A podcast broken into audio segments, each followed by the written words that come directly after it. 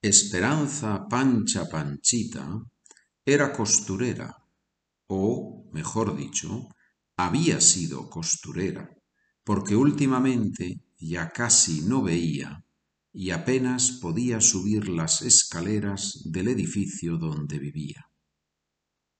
Un día de invierno salió a la calle a comprar el pan y, cuando se disponía a subir a su apartamento, se dijo, Cada día la escalera tiene más peldaños.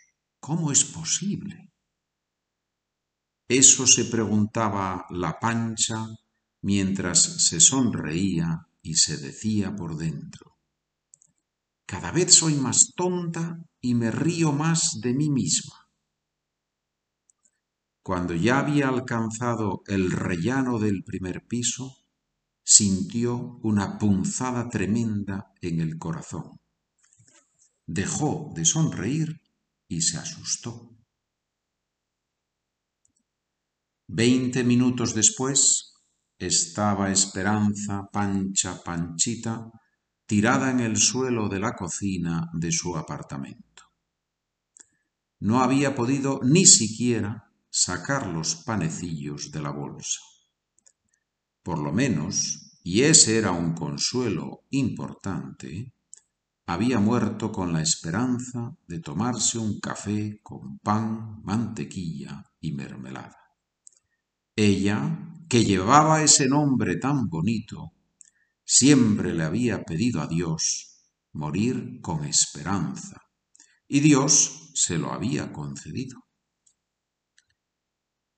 Cuando se despertó, se encontró frente a la catedral en un día de lluvia, viento, relámpagos y truenos.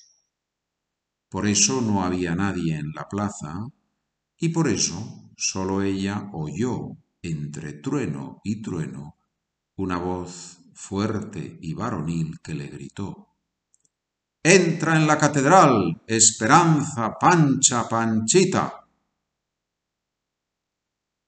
Al entrar escuchó música clásica y pocos segundos después vislumbró cerca del altar mayor una orquesta que en la penumbra tocaba con fuerza algo que ella no reconoció, pero que le hizo saber con certeza que ya no estaba en la tierra.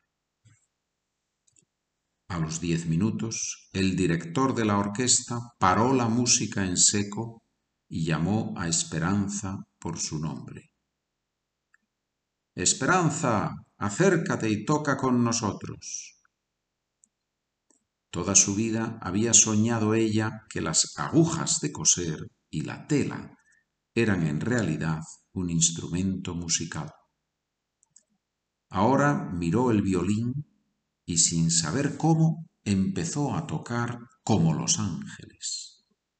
Esperanza Pancha Panchita supo que había llegado al cielo.